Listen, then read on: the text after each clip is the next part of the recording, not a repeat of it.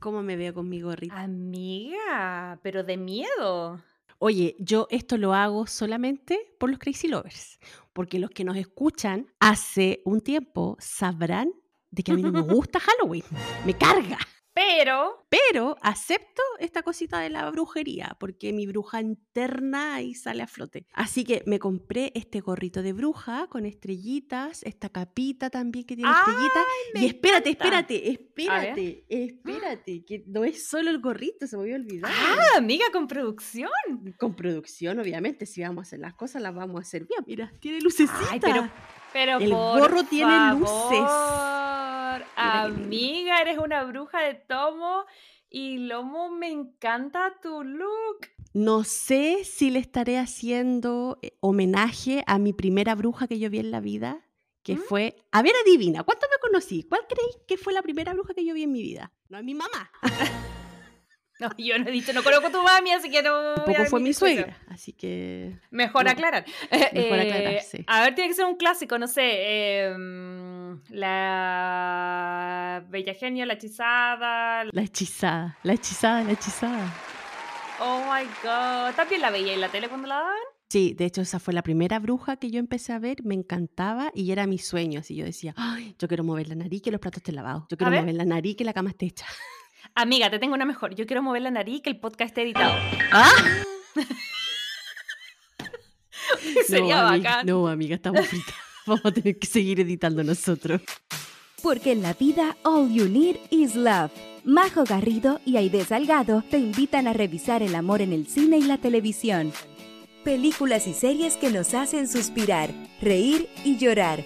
Historias y personajes inolvidables. Aquí comienza Crazy Stupid Podcast. Hola, hola, Crazy Lovers. Muy bienvenidos a este capítulo de Halloween. Una de nuestras festividades favoritas, por lo menos mía. La idea se ha ido entusiasmando poquito a poquito con los años, así que le damos la bienvenida a este capítulo especial donde vamos a estar revisando Practical Magic, una película muy bonita que habla de sororidad, de magia, de un montón de cosas y de verdad que eh, va a estar muy buena. Aide, querida, ¿cómo estás? Estoy demasiado feliz de ver que finalmente te contagiaste, quieras o no, del espíritu ja- de ha- halloweenesco. Es que imposible no ir al Target y no comprarte, o sea, ir al Target y no comprarte algo, pues si está invadido de cosas de Halloween, así que ya, me compré esto que no tiene ninguna carátula, o sea, carátula, no tiene ninguna calavera ni ninguna cosa así, así que pasa piola. Me da risa porque yo le dije Aide, bueno, eh, ten- las dos decidimos que íbamos a hacer esta película, pero le dije, ¿sabes qué? Igual, de- a mí me gusta el Halloween, me entusiasma, yo creo que los Crazy Lovers también, le- o por último que les demos risa, que se rían un poco. Eh, yo estaba así como súper acongojada, así como, quería sugerirle que nos vistiéramos. y así como, ¿lo, ¿cómo lo tomará? La Aide le carga Halloween. Y le digo, corte, me manda, sí amiga, tengo una capa y tengo un gorro y tiene luces. Crazy Lover. Este capítulo sí que tienen que ojalá verlos en, en, en cualquier plataforma, ya sea en YouTube, en Spotify, como podcast, porque de verdad que es la facha que tenemos. Me da risa porque la idea está con un gorro de bruja con luces. Eh, yo me había comprado un gorro bastante más grande que está ahí atrás, pero no me lo pude poner con los audífonos, entonces luego me compré este mini gorrito de bruja. Pero me da risa porque, amiga, yo siento que parezco un unicornio. Porque es como de estos gorritos chiquititos y es como Ah. si tuviera un cono, mira. Me lo voy a poner así. El Sí. cono de la vergüenza. Parezco unicornio. No, no tengo nada de No, no parece unicornio. Así es Ya, como un gorrito chiquitito. Sí, ya, volvamos a, a- Espérate, ahí sí, ya me lo pongo de nuevo. eh, para poder anunciarles que vamos a estar revisando qué mejor historia de hermandad, de sororidad, de magia y, y de todo que la película que vamos a estar viendo esta semana, amiga querida. Sí, porque vamos a estar hablando de Practical Magic, que es una película del 98 protagonizada por nuestra querida Sandra Bullock y Nicole Kidman. Así es, porque la estuvimos, si bien la estuvimos revisando el año pasado, en ese capítulo que pueden ir a escucharlo, el famoso septiembre con ese de Sandra Bullock, donde estuvimos revisando toda la carrera de esta increíble Queen, que estuvimos junto a nuestra querida Tami del podcast. Hoy que hay que mandarle saluditos, que la semana pasada estuvo de cumpleaños, la estuvimos saludando personalmente, pero no, no lo dijimos acá en el podcast, así que le mandamos ¡Feliz cumpleaños! nuestra querida Tami Podcasterina, vayan a escuchar su podcast personal y también todo el Amicaverse. Eh, y, mm, Y bueno, ahí esa vez eh, nos quedamos con ganas porque eh, en tu caso tú habías visto la película, yo no la había visto y de verdad que me entusiasmó, la llegué a ver em, y dijimos, no, mucha Sandra Bullock, porque veníamos de hacer todo este especial y después se nos vino Halloween, así que lo dejamos pero anotadísimo. Y dijimos, sin falta, el próximo año vamos a hacer esta película. Aparte de Practical Magic, vamos a estar revisando en Divas del Corazón por primera vez no una persona, sino que un personaje y yo creo que un personaje que es bastante querido por todas aquellas que tenemos eh, cierta edad, pasadito los 30, porque creo que fue un clásico en nuestra adolescencia. Me refiero, por supuesto, que a la bruja adolescente más famosa del mundo, eh, Sabrina Spellman, Melissa John Hart y la historia de Sabrina, de dónde viene y todas sus versiones las vamos a estar revisando en Divas del Corazón, versión Halloween.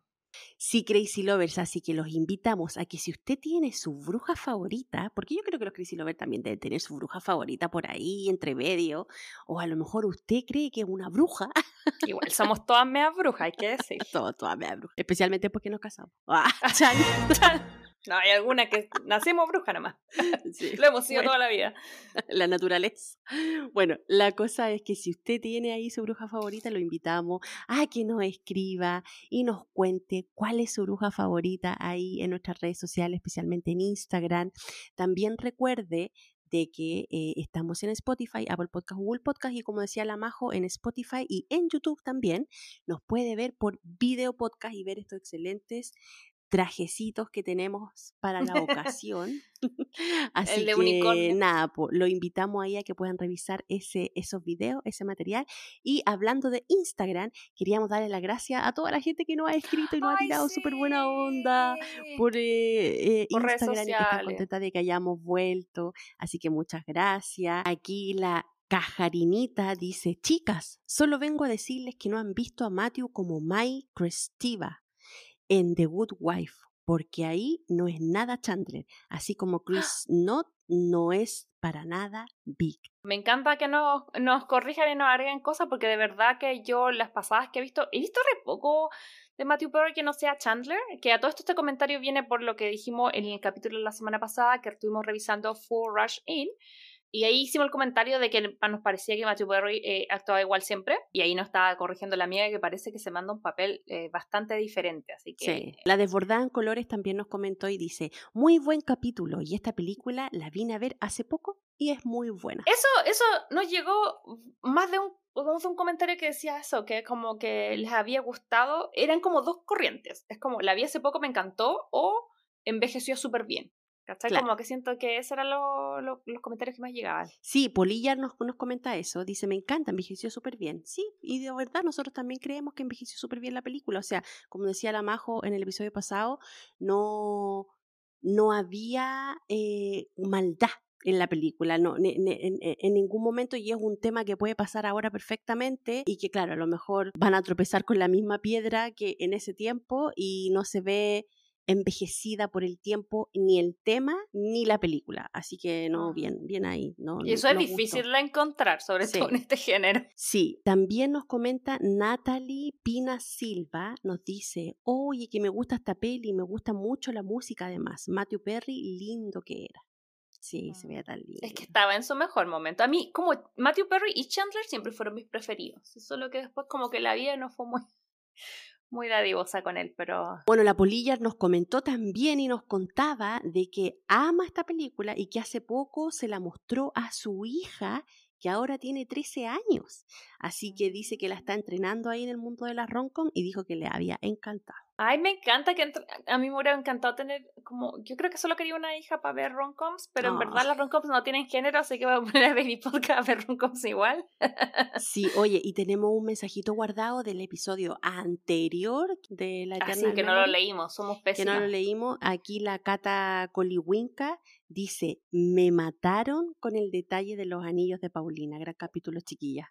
Sí, hoy sí, a mí mm. también cuando me contaste fue como Sí, en el suelo. Oye, y yo quiero decir que eh, había otra chica que, pucha, es que no tengo acceso a mi teléfono en este momento, así que no, no, lo puedo ver porque me lo mandó a mi Instagram personal, pero que decía que se había reído mucho con el capítulo y que a pesar, y que me entendía un montón porque decía que ella tampoco era católica, tampoco era creyente, pero ahí tenía su eh, rosario que la lleva para todos lados porque ansiosa y toca. Así que no soy la única. Muchas gracias, Crazy Lover. No, no acuerdo en este momento tu nombre, pero leí el mensajito. Sí, así que muchas gracias, Crazy Lover, por todos sus mensajitos. Pero yo creo que ya deberíamos comenzar a hablar de esta película. Y más que nada, yo quiero hablar y destacar esta dupla, Majo. Mm. Sandra Bullock, Nicole Kidman. O sea, qué maravillosa dupla. Yo encuentro que las dos se complementaron súper bien. Eh, y ahí, por ahí, en los comentarios de buscando datitos de esta película, ¿Mm? me enteré de que ellas no eran amigas ni se conocían antes de grabar esto. Y ¿Mm? en, en, el rodaje de esta película se empezaron a hacer amigas y fue una amistad que traspasó la pantalla y que esto se notó en las grabaciones, porque ya trataron de tener como ese contacto, ese feeling, y, obviamente lo lograron porque yo me creí todo el rato que eran hermanas, me creí todo el rato de que una era la loquita, la otra era la más centrada. Y eso que no se parecen en nada, pero sí traspasaban ese como... Como la hermandad. Feeling. Yo creo que una de las claves, me, atrevería yo a aventurar del éxito de esta película, es la tremenda dupla que a todo esto en esa época ambas estaban en lo top de lo top. Y creo que también eh, eh, muestra un poco eh, la gracia de tener dos protagonistas, porque no estamos hablando de un Hollywood actual, estamos hablando de un Hollywood donde se hablaba mucho de la, el rol, donde no había mucha sororidad, donde se pisoteaba un poco, había mm. como un rol, había como una famosa latina, una famosa asiática, una famosa de Australia, qué sé yo, y no había espacio para más. Y entonces ver como toda la buena onda, tanto en el guion como al parecer como me cuentas tú tras pantalla, eh, creo yo que es una de las cosas que más taco de esta película, porque te dan como hasta ganas de tener hermana. Yo no tengo hermanas, tengo solo hermanos, pero como que me daban ganas de tener esa complicidad. Porque si bien son las dos, la dupla es la protagonista, igual Sally siento yo que se lleva el peso de la historia. Y aparte, yo igual siento que ella es como un poco la heroína de todo esto, porque a pesar de que, claro, el problema lo trae Gilly a, la casa, porque ella era como la locatelli, eh, al final sale la responsable de solucionar este problema con su hermandad, con su sororidad hacia su hermana, así que, y después lograr también eh, cautivar a, las mujeres del pueblo, que no era nada fácil, para poder llevar el cometido y lograr la causa que al final querían hacer en esta película. Em, así que, claro, para mí ella es como la heroína de, de esta historia, no sé qué te pasa a ti. Sí, y que además me pasa que siento que representa un poco como que siento que eh, en, ficción uh, siempre se nos presentan como dos tipos de brujas. La como super proud represent, como soy mala, y hago comillas, soy mala y me encanta hacer sufrir a la gente y soy como bruja orgullosa y mírenme y tengan miedo y les tiro un hechizo, ¿cachai? Como, no sé, las de Hocus Pocus, ¿cachai? Como, como, más, como incluso más las tías podrían ser que si bien las tías acá no son malas, pero sí son como más fuera del closet eh, en el pueblo de que son brujas. Sí. Incluso Gillian, Gillian, que es el personaje de Nicole Kidman, ella también está como más así como yo creo que ella es buena para el carrete, pero, pero si no fuera tan buena para el carrete, como que no esconde tanto como su lado brujo. Claro. Pero están las otras brujas que son como más Sabrina, como más de Teenage Witch, que son aquellas que quieren ocultarlo. Quieren ocultarlo y quieren tratar de vivir lo más normal posible. ¿Cachai? Y de hecho, Sally, ella siempre dice que. Mm, porque en un principio de la película, ella como que.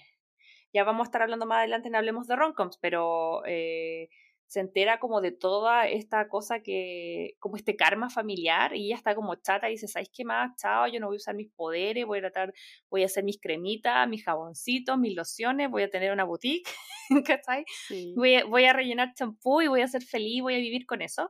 Pero finalmente no puede tapar el sol con un dedo y ella es bruja y eso eh, se va como a manifestar. Y yo siento que tanto en esta película como en Sabrina y como en muchas cosas, eh, creo que se toma el tema de, ser bruja como una eh, metáfora para también mostrar cómo las mujeres de repente tenemos que enfrentar como bullying, discriminación o, o tratar de tapar, ¿cachai? Como cosas que somos en pro de encajar, ¿cachai? Como que siento que me parece súper entretenido revisar todo el tema como brujístico, porque más allá de que sea el especial de Halloween, siento yo que hay un montón de verdad en todas las películas y hasta en las más como locas o, light, eh, siempre encontramos que hay una casa, por algo se dice que es casa de brujas, o sea, estamos hablando de que en la historia en verdad las quemaron, las mataron, y, yo creo que era como también una forma de violencia hacia la mujer, ¿cachai? Era como, a lo mejor esta me cae mal,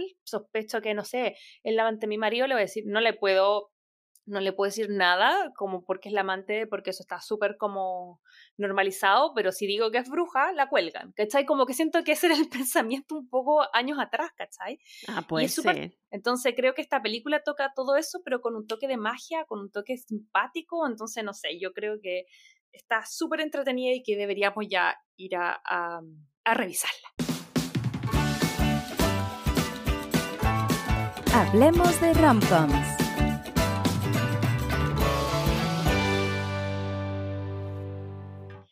Practical Magic, Crazy Lover, como les decíamos antes, es una película del año 1998 dirigida por Griffin Dunn, protagonizada ya por Sandra Bullock, Nicole Kidman, también está Stoddard Channing como la tía Frances, también está Diane West como la tía Jet. Solamente decir que Stockard Harner es nuestra querida Rizzo de Grease y la otra tía es la mamá en Edward Scissorhands, que es nuestro especial de Halloween del año pasado, así que vayan a verlo también. Sí, ahí todo, todo conecta, pollo, todo conecta. y también tenemos aquí como al, al guapetón en, en, ese tiempo, a Aidan King como el detective Gary. También les quería comentar que esta serie, o sea, esta película, obviamente, está basada en un libro. Como siempre, las mejores películas están basadas en un libro. Como siempre, las mejores películas están basadas en un libro, que el libro está escrito por Alice Hoffman, que es una novela que ella sacó con el mismo nombre, Practical Magic, en 1995. Pero el guionista de la película es otra persona que se llama Robin Swincourt y que él se encargó de hacer, o ella, no sé ya, puede ser Robin, hombre o mujer, eh, se encargó de hacer el guion para la película. Entonces la película ah. está basada en este libro, no es 100% igual que el libro, pero el, trasfondo y, la esencia de la historia es más o menos la misma y se mantiene. Ahora, ah. lo que yo le quería contar es que si a ustedes les gusta esta película, les gusta esta historia de brujas, este libro no solamente tiene el libro Practical Magic, sino que este libro es una serie de libros de oh historia que ha hecho Alice Hoffman desde el 95 hasta el 2021. Ah, hace eh, poco. Sí, sí. Entonces, si ustedes quieren seguir leyendo sobre las hermanas, la historia, porque después los otros libros te cuenta la historia de qué pasó con la hija de la Sally. Te cuenta eh, qué pasó con María, que era la, la que empezó toda la, la, brujería. Buena onda la tía abuela. Súper, súper la tía abuela, se las mandó. El regalito que le dejó a todos. Eh, y también te cuenta que ahí yo tengo la duda porque está la tía Frances, pero acá en el libro te habla de una tal Franny, pero no estoy segura si será la misma o no. Pero aquí te lleva como a los años 60, entonces cuenta la historia de Franny que yo puedo, creo que a lo mejor era la tía, pero no estoy segura. Entonces les quería mostrar. Este es el segundo libro que se llama The Rules of Magic y aquí cuenta la historia de Franny, que está basado en Nueva York en los años 60. Entonces aquí cuenta la historia romántica entre Franny y Vincent. Después, mm, Yo creo que debe ser, porque si, si es Frances, Franny debe ser como, si es Carolina, Caro, Franny debe ser el diminutivo como joven de Frances. Puede ser, puede ser entonces. Después de esa historia, que es el segundo libro, viene este, que es eh, Magic Lesson, y aquí te cuenta la historia de la tía que empieza toda la, maldición. Entonces aquí María. están con, eh, María, aquí te cuentan la historia que está basada como en el 1600. Entonces aquí te cuentan toda la historia de ella porque, por lo que no cuentan en la película, la María se había enamorado de un hombre casado. Entonces ahí es donde el pueblo le empieza a hacer como la guerra, la guerra, la guerra y al final supuestamente la iban a ahorcar, pero no la ahorcan nada, porque yo no sé si te das cuenta que cuando ella se tiraba, eh, la cuerda se había cortado. Entonces al final no la, no la cuelgan. Ella no se muere. Es que se supuestamente eso es la base de por qué las ahorcan, porque supuestamente como que si son brujas deberían poder salvarse, ¿cachai? Como que, y eso te demuestra que la gran mayoría eran personas normales. Normales. ¿Cachai? Que a lo mejor eran más libidinosas, pero que eso no era. Claro, pero aquí la, la, María se salva. Nos muestran en la película que, la, que, en la historia que la María se salva, así que era de que era bruja, era bruja. Y el último es este libro que se llama The Book of Magic, que aquí cuenta qué pasa con la hija de Sally, con Kylie. que, porque acá nos dicen que la maldición no terminó, pero aquí nos cuentan de que Kylie es la que tiene que investigar de dónde viene esta, esta ¿cómo se llama? Esta maldición y aquí se juntan tres generaciones para eh, poder trabajar en ese tema y esta está basada como en un tiempo más actual. Es el libro de las constelaciones familiares, entonces. Claro, porque claro. Las cosas se, sí, se reúnen a hacer terapia karma grupal. Oye, pero qué buena si les gusta toda esta historia, yo les recomiendo esos tres libros para que los vayan a chequear y los puedan leer, porque para que ahí les quede toda la historia cerradita y completa de este grupo de mujeres que tienen ahí su, su pasado, su futuro también, y cómo eh, sortear esta, esta, ¿cómo se llama? Esta maldición. Qué entretenido, no tenía idea, uno que estaba basado en un libro y dos que podíamos, si nos gustaba el universo, ir indagando la historia de todas. Así que está súper bueno el dato que nos trajiste ahí de querida. Si queréis podemos pasar ahora como a la, a la película, cuéntanos un poquitito eh, de qué se trata Practical Magic.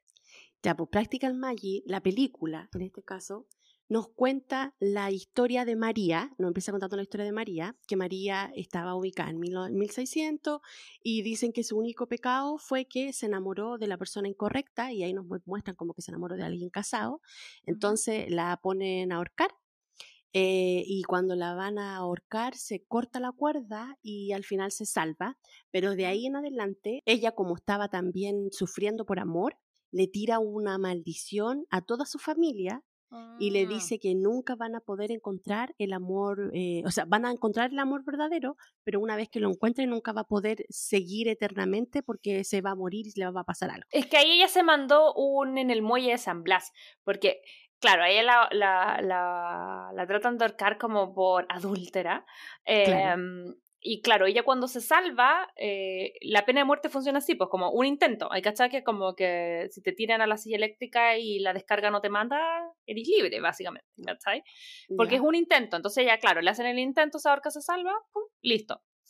y ella se fue a otro lado esperando que viniera este amor a rescatarla y a, a, reconocer al hijo y a formar familia, ¿cachai? Ella siempre pensó que eh, el tipo se iba como a, a, a, dejar a la señora y irse con ella.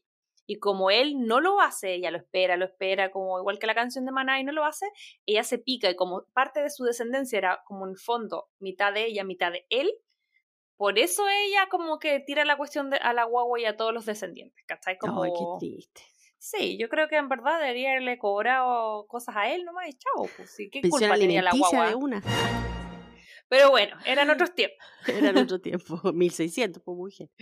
Ya, entonces aquí ya después nos muestran la historia de la mamá de las personajes que hace Sandra y Nicole. Entonces aquí nos dice que ella también se había enamorado, tenía una familia feliz, tuvo estas dos niñitas y de repente el marido se le murió.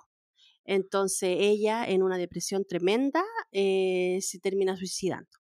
Entonces de ahí estas dos niñas pasan a vivir con las tías que en este caso son la tía Jet y la tía Francis, eh, y así se crían ellas. Entonces ellas crecen escuchando esta historia de la famosa tía abuela María, entonces desde chiquitita Sally hace como un juramento, o sea, como un, no juramento, como un hechizo, en donde ella dice de cómo quiere a su hombre ideal.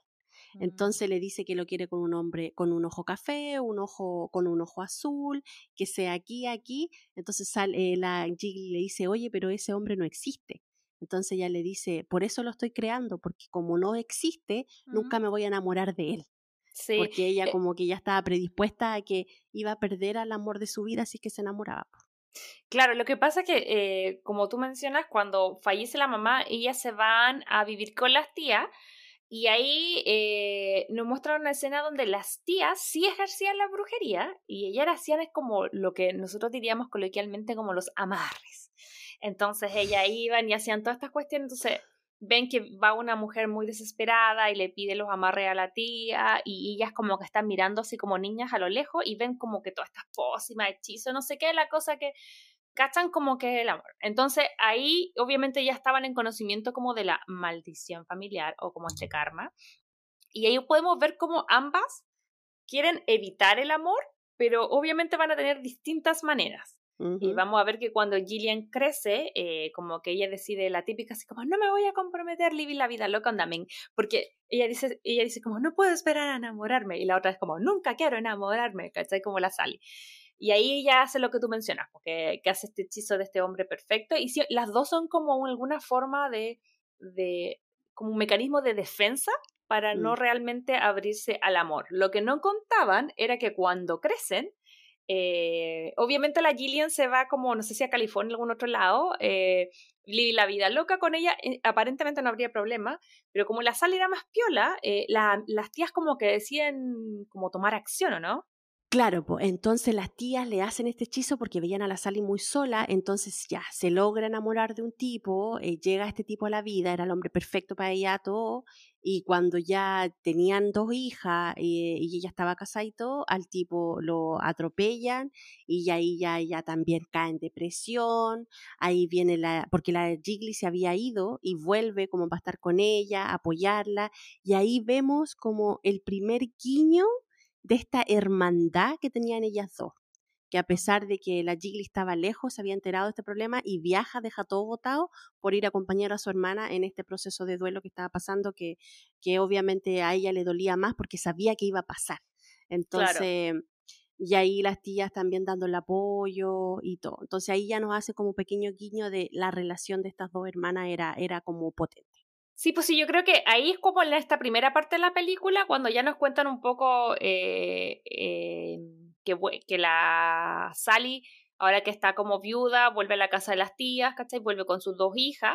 Eh, y ella se había como alejado completamente de la magia y estaba viviendo full una vida como de normal, ¿cachai? Como de humano.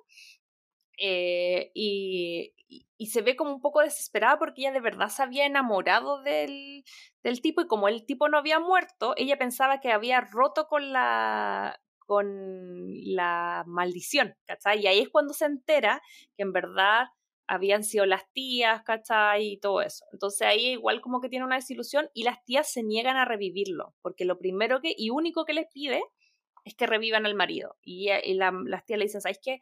No porque podemos, pero lo que va a volver no es tu marido, ¿cachai? Es como, es como otra cosa, ¿cachai? Eh, y ahí está como súper heavy como la película nos presenta el tema de los karmas familiares, ¿cachai? Porque de ahí en adelante se va a detonar todo con Sally, con Gillian y con todo lo que viene. Eh, algo que tiene que ver con em, cómo nosotros empezamos como a heredar cosas de las cuales no tenemos culpa, pero que igual tenemos que hacernos cargo, ¿cachai? Porque siento que hay familias eh, eh, acá ya está puesto así como la brujería, esa maldición, pero siento que de repente hay familias que van, yo sí creo que vaya cargando como traumas, ¿cachai? Yo creo que, creo desde la parte mística hasta la parte biológica, como que eh, ahora durante el embarazo yo de verdad me sentía súper ignorante, pero al final yo ya, yo tuve un niño, pero como que estaba leyendo y decían que cuando tú tienes una niña, básicamente tienes como, son tres generaciones de mujeres en un solo cuerpo, porque tú tus óvulos, yo, eso es lo que yo no sabía, tus óvulos se generan cuando tú, cuando tú te estás desarrollando como embrión y te estás transformando en, como un feto y una mujer, se desarrollan como la, el material genético como para, no sé, dos millones de óvulos que tú vayas a tener en tu vida. Entonces, eso eh, pasa cuando tú estás en la guata de tu mamá, pero a la vez a ella le pasó cuando ella estaba en la guatita de tu abuela. Entonces hay un momento cuando tú eras huevito de tu mamá, que estabas en el cuerpo de tu abuela. ¿Cachai? Entonces la carga es súper heavy porque en el caso de las mujeres, eh, las abuelas están haciendo un, un, bebé y ese bebé está haciendo un, huevito que sería tú, ¿cachai? Como un óvulo. Entonces, súper heavy como la conexión que uno puede tener como con tus antepasados maternos, no solamente con tu mamá, con tu abuela y así para atrás, ¿cachai? Como en todas las generaciones.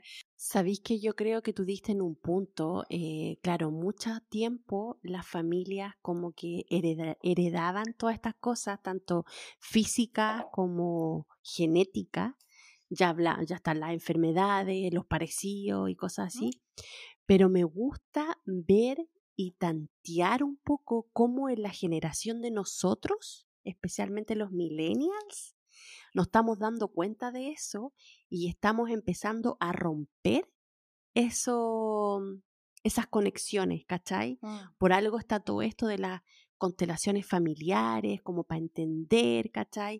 Y mm. como para empezar a romper patrones. Yo creo que la generación de nosotros, especialmente los millennials, mm.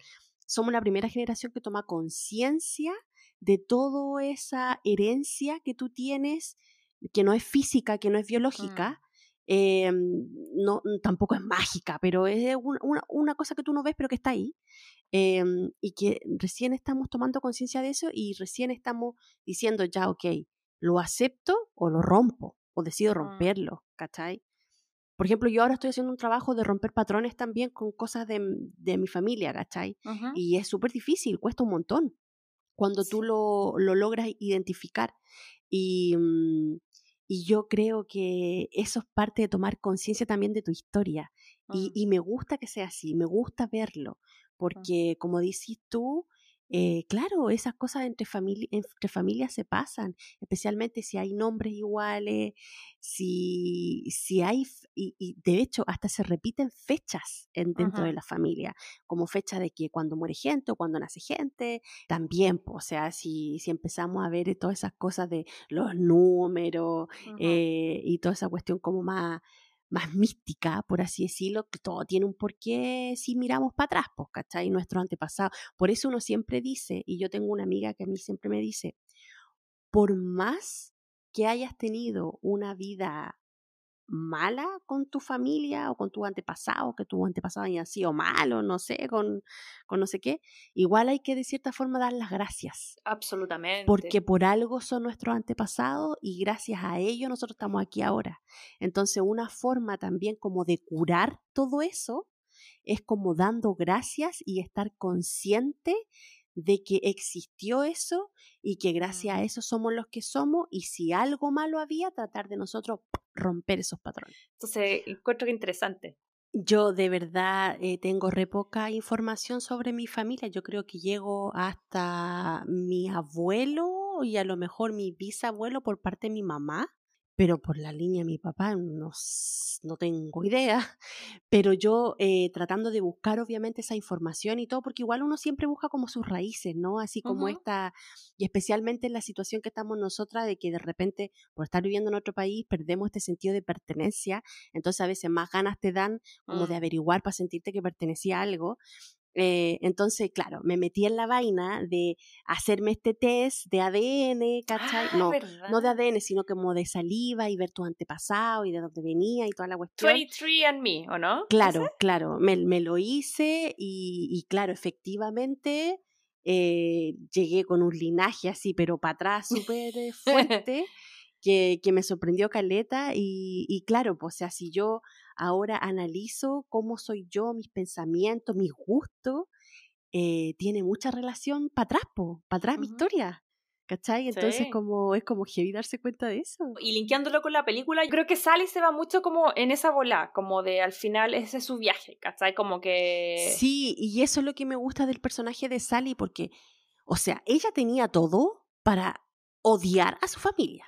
O sea, si yo me entero de que me, eh, si yo estoy en la posición de, de Sally, yo habría odiado a mis tías, habría odiado a la tía abuela, habría odiado a todo el mundo, me habría quitado el apellido, me habría ido a otro lado y no hubiera querido saber nada más de mi familia, ¿cachai?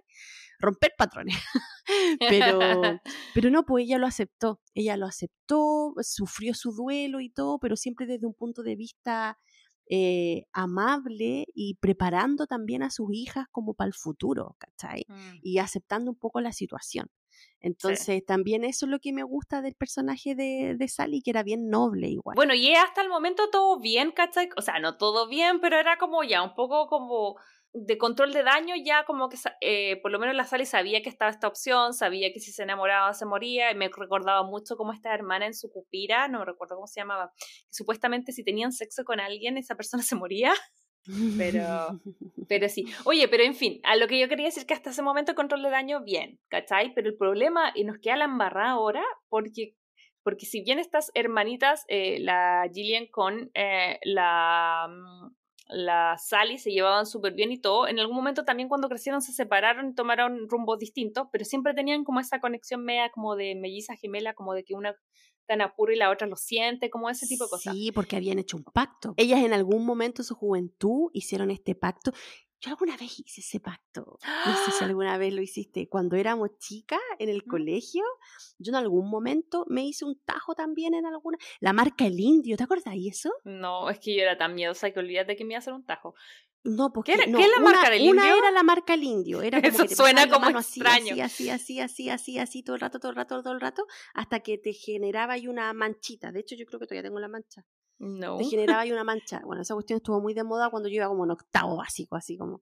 Ya, pero hubo una vez que yo sí hice un pacto de sangre con una amiga que nos pinchábamos con un alfiler. Era muy de moda eso en mi colegio. No, si yo, escucha, eras- me acuerdo, cuando yo era chica se hacían pacto de, sa- pacto de sangre. Yo no hice pacto de sangre porque yo veo sangre y me desmayo. No, pero nosotros sí, sí, nosotros hice con sí, varias. había. Nosotros nos pinchábamos el dedo, salía un poquito de sangre y juntábamos las cuestiones y lo hacía amigas por siempre, así como. Eh, pero para, ¿y hay visto a esa niña? Nunca más la vi. Corte, Crazy Lover, a lo mejor es una Crazy Lover, ¿cómo La tengo en Facebook, pero no hablo Ah. casi nada con ella, no. Ah, casi ok, nada. ya. Pero bueno, pero no, si igual saben que, que soy quién soy yo. De hecho, en algún momento nos juntamos hace como cuatro años y toda la cuestión. Ah, no, ya, no- ok. No hablo tan seguido. Pero amiga, solo te voy a decir que ninguno de tus pactos resultó, porque hiciste el de sangre, hiciste el de la voz amigo con amigo con no sé qué amigo, tampoco funcionó. Se andan más o menos tus pactos nomás, pues, perdón que te lo diga. No, no, no, como que no resulta mucho. Pero bueno, la cosa es que ya, pues ellas, las hermanas, la Sara y la Gillian, la Gillian habían hecho un pacto que se habían cortado la mano, pusieron las manos así y por eso era como este misticismo de que lo que a una le pasaba a la otra lo sentía y Mm. no eran gemelas, pero tenían como esa sensación de cuando los gemelos sienten que le pasa al otro, cosas así. Entonces, en esta dinámica es que ya la Sally estaba deprimida, ya, pero se, se, de- se despertó porque puso su, su tiendita con su remedio, su crema y todo lo que todo lo que será, y siente que la, la Gillian está en problemas, así como que algo le pasó, algo le pasó, algo le pasó, y claramente, pues la Gillian andaba con un loquito, que era el que le comentábamos, El que era el Angel, D'Angelo. el Angelo, que era como muy así como rockero tóxico, eh, y claro, como que abusaba de ella, la maltrataba y no sé qué, y ella para defenderse y zafarse un poco de esa relación tóxica y súper tóxica, como que le da un polvito para dormirlo, para ir a arrancarse, Mm. pero se le pasa la mano y al final como que lo mata. Chan. Es que ahí Ya. les pasa algo súper heavy porque ella, la- él, ella la va a buscar eh, y la otra tontorrona, la Gillian, porque siempre, eso es que me da un poco de lata, pero ya lo vamos a conversar. La que se manda todas las embarradas es la Mm, Gillian, pero la sí. que asume las consecuencias y le queda la embarrada siempre es la Era Sally. Sally, Sí. Entonces, como que ella la fue a rescatar, iban re bien, y la otra, no, he de volver a buscar no sé qué. En esa de vuelta, el tipo despierta, entonces las mete las dos en el auto y van manejando, y obviamente cachan que el loco como que las quiere, no sé, o abusar o violar o algo, ¿cachan? Entonces tratan de como un poco de escapar, y la, la. No, no, si no fue, lo que ella quería era que la, la Gillian quería adormecerlo para arrancarse. arrancarse. Eh, pero como estaba atrás, el otro no lo dejaba. Entonces, como que ellas hablan telepáticamente, entonces como que la otra, la sale y le empieza a echar. Pero como ella no sabía cuánto echarle, ¿cachai? Se equivoca y le echa más de la cuenta y se lo echa, ¿cachai? Pero en realidad la que lo mató fue la Sally. Obviamente sin querer, pero no fue la Gillian. Entonces, ahí obviamente les queda muy, de verdad, muy como pacto de sangre, como la teleserie que estuvo en el 13 hace unos años atrás en Oh, Chile. ¿no? ¿verdad? ¿Cachai? Como que se, se les va a descontrolar algo, se echan a alguien sin querer y la tratan de cubrir. Básicamente es lo mismo. Pero, ¿estará pacto de sangre basada en Practical Magic? Nadie lo sabe. No hay pruebas, pero tampoco Poco dudas. de dudas. sí, pero eso, pues entonces aquí este es como el detonante porque obviamente ellas vuelven, no saben qué hacer y como son medias brujas intentan eh, como revivirlo, ¿cachai? Y la otra le dice, no, pero sí, que no. Aquí a todo esto las tías habían pescado la, porque la Sally le dice, ya, véanme a las niñas. Y las niñas, las tías dicen, pucha, es que justo íbamos al festival de la luna, no sé qué. Y le dice, ya, pero que no bailen en pelota. ¿Cachai? Y obviamente las niñas cuando llegan, lo primero que dicen que bailaron en pelota frente a la luna, pero las tías no estaban. Entonces al final empiezan a discutir que sí, que no, que la cacha la espada, y al final decían, ya, eh, no, traigámoslo de vuelta, traigamos de vuelta. Eh, y ahí lo traen de vuelta, pero como las tías le habían como anunciado, obviamente, si ya el loco era malo, obviamente volvió así ya heavy, porque además igual esbozan un poco que podría ser un poco vampiro, porque decían, no, vive, eh, él es de Transilvania, vive cerca de Transilvania, y la tipa siempre le dice que ella tenía esos polvitos para dormirlo porque el tipo no dormía en la noche, estaba toda la noche despierto. ¿Cachai? Oh, entonces, sí, po, entonces yo que igual como que esbozan que el tipo era medio vampiro, o descendiente, o primer algo mm. así, ¿cachai? Entonces, mm, obviamente el Bueno, la eterna pelea, pues entre las brujas y los vampiros ahí, la eterna pelea. Faltó el hombre lobo nomás. Pero en fin, eh, la cosa es que eh, cuando lo despiertan, obviamente despierta súper agresor y la quiere seguir más, porque él la estaba estrangulando, por eso la otra lo trata de adormecer, ¿cachai? Entonces la vuelve a seguir estrangulando, entonces me da porque como que lo reviven por 10 segundos y después al final lo terminan la sal y de nuevo matando, ¿cachai? Como con un sartenazo en la cabeza, y ahí dicen ya, vamos a, vamos a, dejar a este tipo y lo, lo entierran como que en la casa, ¿cachai? Como piola. Y ahí llegan como la, las tías eh, y cuentan todo y como aquí no ha pasado nada. Entonces ahí no sé qué te pasó porque por lo menos a mí igual me daba rabia la Gillian, ¿cachai? Como que es la agitadora que a mí me carga y la otra es como la pobre que tiene que asumir las consecuencias. Entonces acá pasa, yo creo que una de las escenas que a mí más me gusta y creo que la, la puse como mi favorita que es la escena cuando se toman el tequila y se emborrachan las cuatro, porque las niñas van con la, ya las acuestan a dormir, qué sé yo, y, no, sé si agarran, no sé si un vino, no, no un tequila, un vino, y se ponen a tomar, y se ponen a bailar, y se empiezan, entre más curas, se empiezan a tirar más verdad y quedan embarrar, pero es mi escena favorita.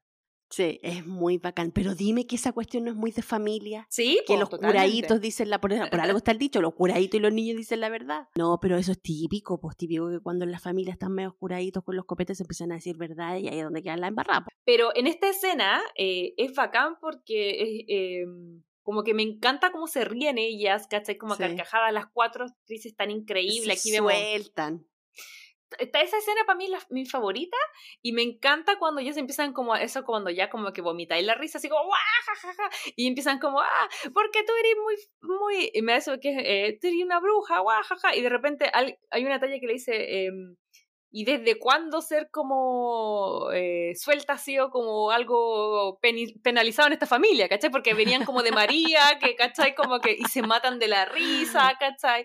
En como que esa escena para mí, insisto, creo que eh, es muy buena. Y eh, eh, lo que sí no termina bien porque se dan cuenta que acá es otro punto que no hemos hablado, pero que está bacán, que es la música que tienen también igual es, buena. Y empiezan a escuchar, al igual que la película de la semana pasada, a Elvis, y, pero esta vez se trata de esa película, You Were, o sea, esa película, esta vez se trata de la canción. You Were Always on My Mind, que es preciosa, pero a ella se le prende la ampolleta porque antes de que falleciera día, eh, este Angelo, él estaba cantando siempre eso, que significa tú siempre estarás en mi mente, ¿cachai? Pero lo cantaba súper así como psycho, es como no sé si cachai esa canción de Police que se llama I'll Be Watching You, que significa te estaré como observando, que uno cuando chica la ve y dice, ay, qué linda la canción, y luego te enteráis, te la dedicó, o sea, la escribió para la ex señora, como te estaré mirando. Entonces, como que, como que, en fin. Ahí se les prende la ampolleta y preguntan así como, ¿de dónde sale este copete que no estamos tomando? Y es como, no sé, alguien lo dejó en el porch, como en la puerta. Y ahí la loca así, ta, ta, ta, ta, y se dan cuenta que podía ser, de alguna forma se estaba manifestando el muertito. Ya, pues entonces aparecen toda la alarma de que la Jiggly está cambiando, de que a lo mejor hay una posesión ahí media rara, las tías también, porque las tías todo esto tampoco se habían enterado de que el muertito estaba ahí en el patio, entonces las tías como que cacharon algo medio raro así, como que mmm, no sé qué. Eh, y aquí es donde ya la guinda de la torta aparece un detective que empieza a investigar porque este tipo había desaparecido, pero en realidad él venía porque lo estaban investigando por, lo, por la desaparición de unas chiquillas. Entonces él llega y llega a preguntar por él, pero la, la Sally y la Jiggly se asustan porque pensaron que estaban investigando si había muerto o no, pero al final era que lo estaban investigando por otra cosa. Entonces ya ahí em- llega este personaje a la vida de, de Sally y ya ahí obviamente nosotros vemos como espectador que todas las alarmas em, se prenden porque adivinen de qué color eran los ojos del detective, Verde y azul, amiga, como ella lo había pintado. como ella lo había dicho en ese em, conjuro que había dicho que no iba a ser y que no iba a existir. Y de cierta forma yo creo que ahí ella como que lo creó, pues, en realidad. Sí, po. En- entonces, nada, pues y ahí ya se prenden todas las alarmas y aquí vemos las chispitas del amor. Sí, y esa parte es súper importante primero porque hasta el momento uno dice ya, mira, podría haber sido muy pesado, pero igual se lo echaron y eh, eh, este podcast no, no avala la muerte, matar a alguien, ¿cachai? Por muy peca que sea la persona. Por- claro. Pero ahí nos damos cuenta eh, que eh, el tipo era como un estrangulador eh, como masivo, como que había matado a más de una niña y en eso se estaban como investigando y ahí nos damos cuenta que si la que básicamente si la Sally no hace autodefensa es lo que le habría pasado a la Gillian, ¿cachai? Si eso le estaba haciendo. Entonces, como que ahí uno dice, ya, ¿cómo van a zafar? Porque este tipo de cierta forma empieza a investigar y obviamente, eh, ¿qué hace un detective cuando llega a un lugar? Le empieza a preguntar a los vecinos. Y ellas, eh, es algo que nos muestran siempre en la película y que tocan aquí un tema importante que es el tema del bullying. Ellas, por generaciones, esa familia había sido bulliada porque todo el pueblo sabía que ellas eran los descendientes de la bruja. Entonces nos muestran que a Sally y a Ginny, eh, eh, le hacían bullying cuando eran chicas, cuando llegaron las hijas de Sally le hicieron bullying, ¿cachai? Entonces él empieza a entrevistar muchas personas y todos le decían cosas como que no, es que son brujas, es que no, que, que las hijas, ya vamos a hablar de las hijas de Sally, pero también tiene la misma dinámica, hay una que es más piola que la otra y la que es como colorina, ella como que le, le, le dice a un niñito, te, que te dé, no sé, chicken pox, que es como varicela, ¿cachai? Como la peste. Y el niñito le da, pues, ¿cachai? Entonces, obviamente, él, él recluta todas estas cosas y empieza como, primero, obviamente, a darse cuenta que hay algo extraño. De hecho, les dice, consiguen un buen abogado, ¿cachai? Como que hasta aquí llego yo, me pueden caer muy bien. Chispitas, como decías tú, que volaban por todos lados. Pero igual estaba haciendo su pega y eran mega sospechosas. Tenían el auto del tipo que se dan cuenta que está desaparecido, ¿cachai? Y aquí creo yo que es como cuando viene eh, el tema de dos temas. El primero es como yo decía, ¿cómo van a salir del hecho de que igual se lo echaron? Pues igual lo mataron. Y viene un policía. Entonces, como, ¿cuál va a ser el recurso que van a hacer para justificar que no vayan a la cárcel, ¿cachai? Y al final yo siento que el policía terminó como creyéndoles que eran brujas porque como que pasa esta cosa media paranormal que, que ella como que se posee y él, y él ve esa cuestión, po. En realidad él como que hace vista gorda, porque al final él se entera de que Mm. ellas habían hecho algo con él, que lo habían como matado. Al final él cree que eran brujas y que había pasado esta cuestión. Sí, ahí se entera, pero me estaba adelantando porque él ve, ve el espíritu del tipo y todo, y al final como que al principio, como entre comillas, como que el, el policía como que las protege y los mata, pero pensamos en ese momento que lo habían matado, pero todavía no. Eh, entonces, después ellos tienen una conversación y ahí le dice, yo, la Sally le dice, yo maté el cuerpo, pero tú mataste como el espíritu. Y ahí como que el gallo yo creo que dice así como, ya, mejor quedémonos callados, no era un gran tipo, pasemos piola, ¿cachai? Como... Sí, sí. Y queda ahí, pero, pero en verdad antes de seguir avanzando te quería preguntar para no desviarme un poco del tema de, de, de, cómo esta película toca el tema del bullying y las brujas, que era un poco lo que estábamos hablando antes, ¿cachai? Como, ¿Cómo lo veis tú? Porque se toca constantemente en la película. Sí, po, esta como guerra que le tiene el pueblo a las brujas y yo creo que más que a ellas es como miedo a lo desconocido en realidad que al final eso es lo que siempre uno le tiene miedo que uno no ve a lo que uno no palpa pero ellas nunca mostraron como una guerra hacia el pueblo o una maldad o rabia hacia la gente, sino que la Sally era súper piola, las tías también, nunca demostraron ninguna cosa mala. Pero ojo que la Sally cuando vuelve, y acuérdate que hay una parte en que la, la, las, perdón, la Gillian cuando vuelve, se da cuenta que la Sally quiere encajar y que quiere ser como, hay una cuestión que es como la, la típica, bueno, tú tenés más experiencia que eso que yo, pero como como que hay un, un, árbol de teléfonos, como de llamados de emergencia de mamás, ¿cachai? Como quién es la mejor mamá, es la que va a estar como en el top de ese arbolito. Y obviamente nadie elige la Sally porque todos piensan que es bruja. Entonces la, la Jiggly, se, se, entera de esto y como que va para allá y, y, como que hace un movimiento y al final hace como media brujería y la sale y sale, sale así como, ah, ya, como la encargada de las mamás. Y, pero ella hace un baile y dice así como, como que siempre me acordaba de esa escena, porque le dice, cuando entra a la sala, dice así como, señoras, cuiden a sus maridos. Y como que se hace así como en las caderas, ¿cachai? Como que tú puedes notar que la Gillian no está ni ahí, como que hasta se ríe del prejuicio, ¿cachai? Como de, de, la bruja y como que las asusta. Por eso digo que hay dos tipos de brujas, así como, ah, mira, te voy a quitar el marido, te voy a tirar un hechizo. Y por el otro lado está la Sally que es como, piola, y yo creo que ambas son formas también, si uno lo extrapola, de enfrentar el tema de la diferencia, del bullying, de querer como encajar, ¿cachai? Y yo creo que en esta película también se toca, ¿cachai? Porque no sé si uno sea mejor que otro, pero, pero al final eh, ninguno era como súper bueno, ¿cachai? Porque, por ejemplo, nadie quería a la Gillian, pero ella era buena de corazón, le gustaba el carrete, el carrete, la noche, los hombres, pero igual era buena, ¿cachai? Era más locatelli, pues, pero sí, igual era buena, o sea, tampoco le había hecho mal a nadie. Pero lo, lo, reforzaba porque, claro, ahora en el desenlace va a ser súper importante el rol del resto de la comunidad, porque toda la película la hemos visto que las hacen aparte, como que le hacen bullying por generaciones y las apartan. Pero ahora eh, ellos se dan cuenta de que eh, tienen que lidiar como con esta posesión, que entre medio las, las, tías cuando se dan cuenta del embarra que habían hecho, que habían revivido a alguien y todas las tías dicen como, show, onda, eh, como... Arreglen ustedes. Sí, ustedes se mandan a esta embarrada, nosotras nos vamos. Eh, pero luego regresan como a apoyar justo en el momento en que eh, nosotros pensamos que se había muerto el día Angelo, pero en el fondo estaba como más poseído y ahí como que la película se va como al exorcista y como que la otra ya camina como araña, ¿cachai? Y es finalmente, y por eso me gusta, porque siento que al principio te mostraba así como que el hombre venía y te rescataba y te salvaba, pero no, ojo señores, porque aquí es la unión de las mujeres, la sororidad y todo lo que hace que realmente eh, puedan eh, mandar al eh, for real al patio de los callados al ángel. Claro, porque aquí ya, bueno, descubren de que van a tener que hacer un exorcismo a Jiggly y nada, pues ahí se juntan todas, hacen el exorcismo, no sé qué, y ahí se dan cuenta como que Jiggly se está muriendo porque como que al final el, el malo se le está llevando como su alma, por así decirlo.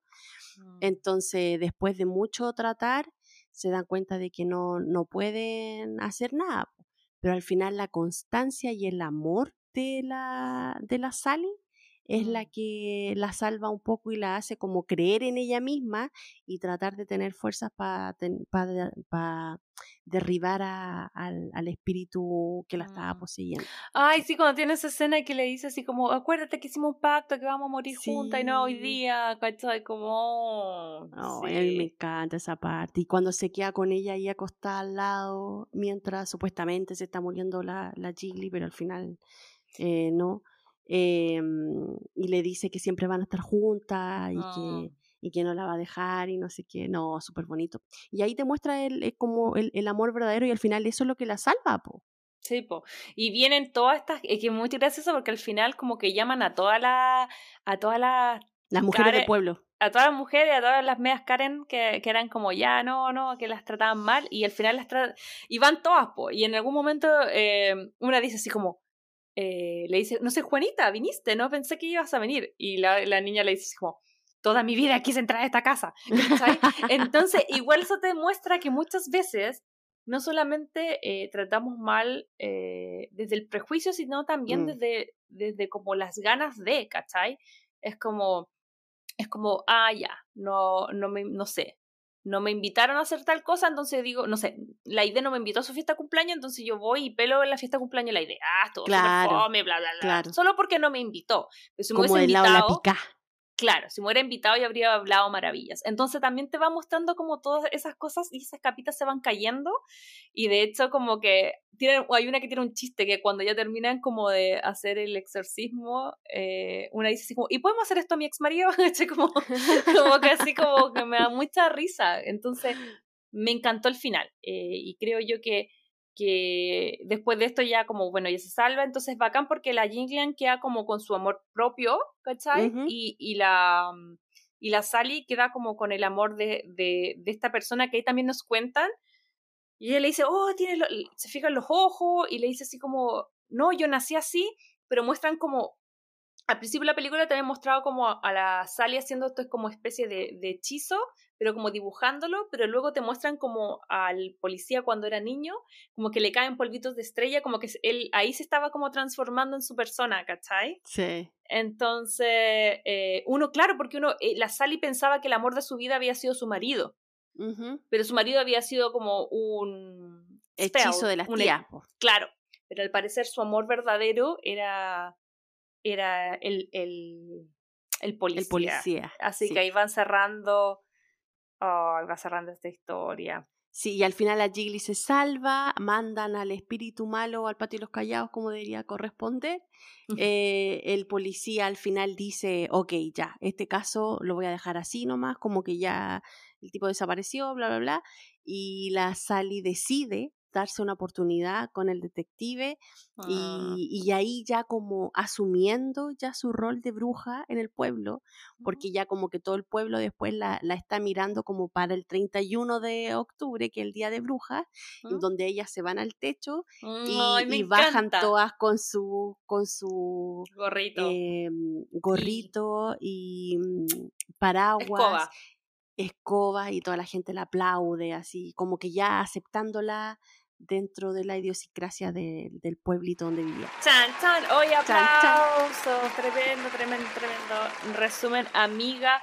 Quería preguntarte, bueno, antes de entrar, si te gustó o no te gustó, porque tengo la sensación que sí te gustó.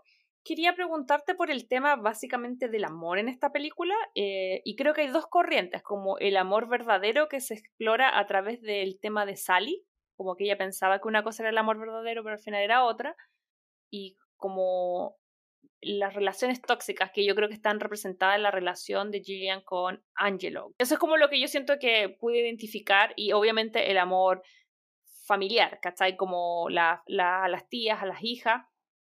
Pero lo que yo te quería preguntar es cómo veis tú la relación de la familia eh, con respecto a, a, apoyarte en el tema del amor de pareja. Yo lo veíamos en Full Rush In la semana pasada donde decíamos como chuta, igual cuando uno tiene una relación, igual la familia influye, la del otro, ¿cachai?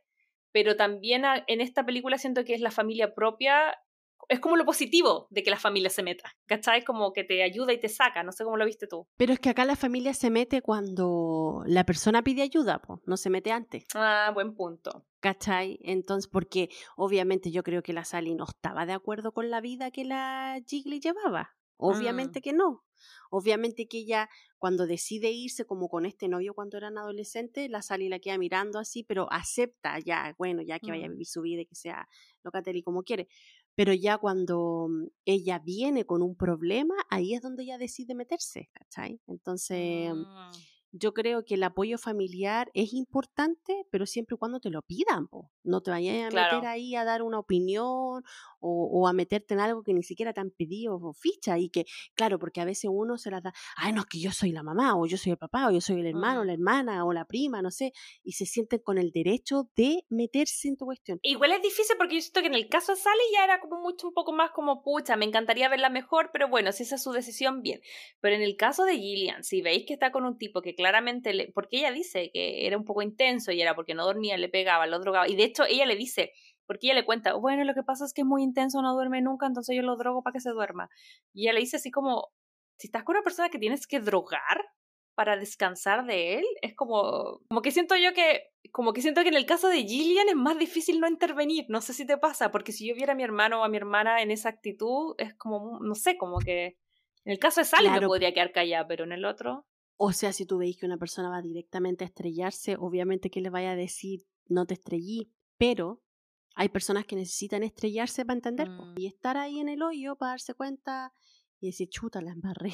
y ahí es donde tiene que estar la familia para dar ese, ese apoyo o ese puntapié para que salga adelante el nuevo. Oye, ¿y te pasa que como que el, mm, el, sentido como de hermandad, que acá está, obviamente es por línea de sangre, pero tú crees que eh, se puede generar ese lazo de hermandad como a nivel amistad, ¿cachai? Porque, por ejemplo, yo no tengo hermanas, pero sí tengo amigas que podría considerar mis hermanas, ¿cachai? Entonces, No sé cómo lo veis tú. Sí, pues obvio que sí, como te dije, o sea, yo tengo una amiga que tengo, es mi amiga toda la vida, que es prácticamente mi hermana, y yo siento como esa hermandad con ella, pues casi ella está mal, yo voy a estar ahí, si yo estoy mal, ella está ahí, siempre estamos tratando de apoyarnos, a pesar que haya distancia entre medio y pero sabemos que una la puede contar con la otra. Pues no sé si te pasa a ti con alguna amiga. Sí, no, de todas maneras. Yo, como te digo, no tengo hermanos, pero ahora tengo mi cuñada que siento que es como mi hermana y también como mis amigas de toda la vida que siempre hemos dicho que somos como la familia que, que pudimos elegir.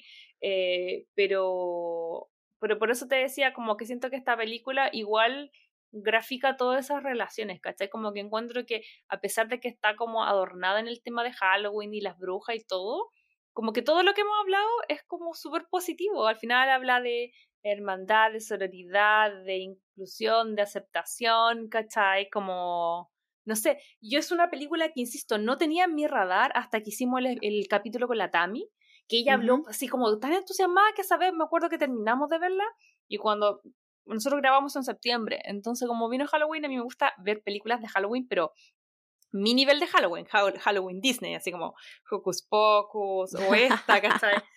O sea, yo no veo Soul ni ninguna de esas como de verdad de miedo. Pero que tan encantada, yo no sé por qué no estaba en mi radar, porque nunca la había visto, pero de verdad que encontré que era de estas películas como nosotros decimos comfort food. y, que, y que de verdad es como, no sé, súper linda, como que, que impresionada de que no hubiese estado en mi radar antes porque mm, tal vez la catalogaba un poco como como que era más como del área fantástica, porque hemos dicho mucho que, oh. que también está en esa ronca medio fantástica, entonces como que yo me la salté, pero ahora me arrepiento.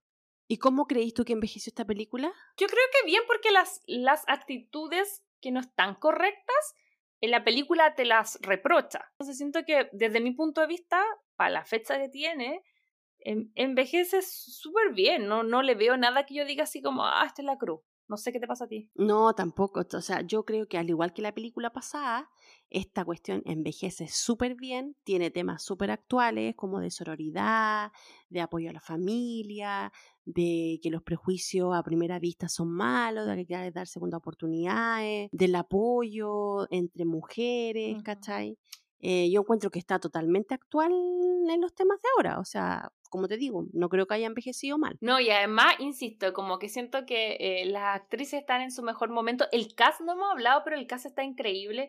Mencionábamos rápidamente que las tías eh, también son súper famosas, como que la habíamos visto en Grease y en Edward Scissorhands. Creo que todas las generaciones tienen como actrices que hacen pick. Incluso me fijé em, por ejemplo, cuando parte y está Jiggly y las Sally chicas, la Sally en versión chica la hace una actriz que se llama Camila Bell, que yo creo que no sé si es tan conocida, pero a mí se me hizo muy conocida por una película que siempre he querido analizar acá, que es muy light, que probablemente a nadie más le gusta, pero que a mí me encanta, que se llama eh, From Prada to Nada, ¿cachai? Que es como desde Prada a nada, y es una versión de Orgullo y Prejuicio, pero que pasa acá en LA, que es una, son dos chicas eh, eh, descendientes de, un, de mexicanos, hacen como son latinas, como que el papá es muy millonario. Entonces por eso se llama From Prada to Nada, porque tiene muchas lucas y todo, y obviamente las pierdan y se terminan yendo a vivir como a la parte como de, del sur de Ley, que es como no la, mejor parte de Los Ángeles, ¿cachai? Y es la misma historia de Orgullo Prejuicio, pero adaptada, ¿cachai? Como acá. Entonces hay un Mr. Darcy y todo. Y ahí sale la Camille, y una actriz que, que es portuguesa, pero que habla en inglés, en español y todo súper bien. Eh, a mí siempre me ha encantado, aprovecho de, pasar el dato para esa película, y aquí hace como de, de la niña, de la versión niña de Sandra Bullock. Después viene Sandra Bullock y la Nicole Kidman, que en verdad nada que decir. Después vienen las hijas de Sally, que aquí también hay una que es como famosilla, que es la Evan Rachel Wood, que es la que hace de Kylie Owens, que aparecía, bueno, es como súper famosa por Westwood, creo que se llama esa serie pero yo la tengo en mi mente porque ella era la ex de Marilyn Manson. Y, y te acordás de estos documentales que salieron como súper canceleque, donde como que secuestraba y como que torturaba psicológicamente a, mujer y todo. Ella es una de las que, que sale ahí, ¿cachai? Como que ella tuvo una relación súper tortuosa y tóxica con Marilyn Manson y, lo, y como que mal, ¿cachai? Pero esa, e, oh. ella es la hija, la colorina, la niña. Y también están como eh, las tías, ¿cachai? Que también fueron súper conocidas, que, eh, que es la de Diane West, que es la de eh, Edward Scissorhands, y también la, la Stock and Shannon, que es nuestra querida Rizzo de Grease.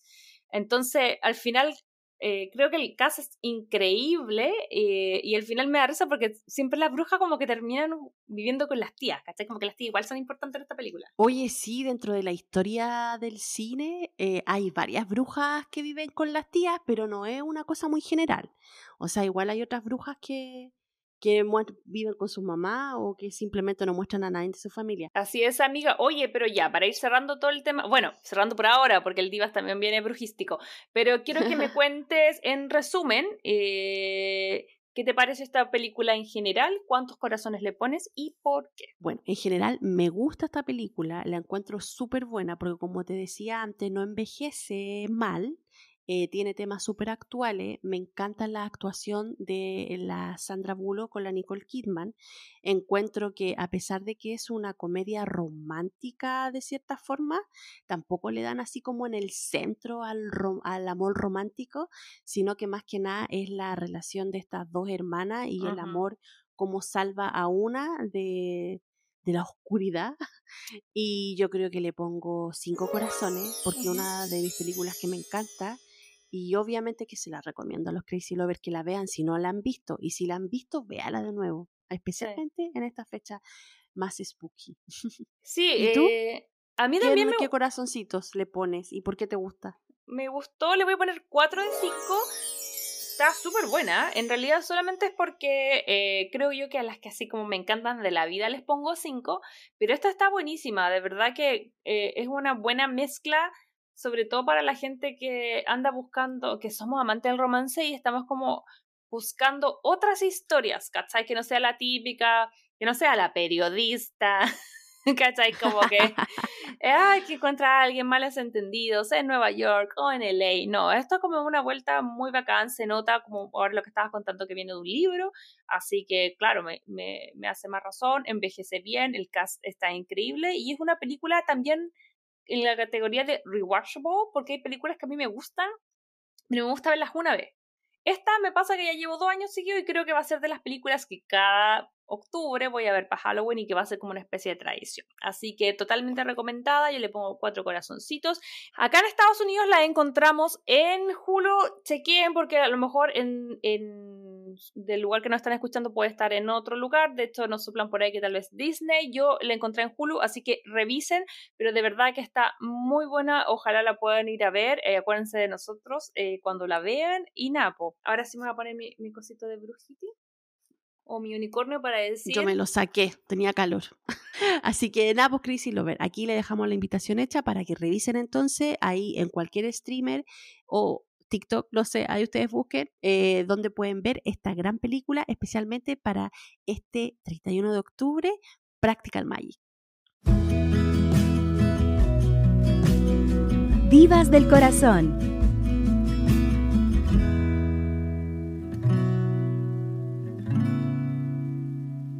Ok, y en el Divas del Corazón de esta semana, como les adelantábamos por primera vez, no tenemos una eh, actriz, sino que tenemos un personaje y se trata de nuestra querida Sabrina Spellman, que si ya escuchan esta canción, por ahí ya saben que nuestra querida bruja adolescente.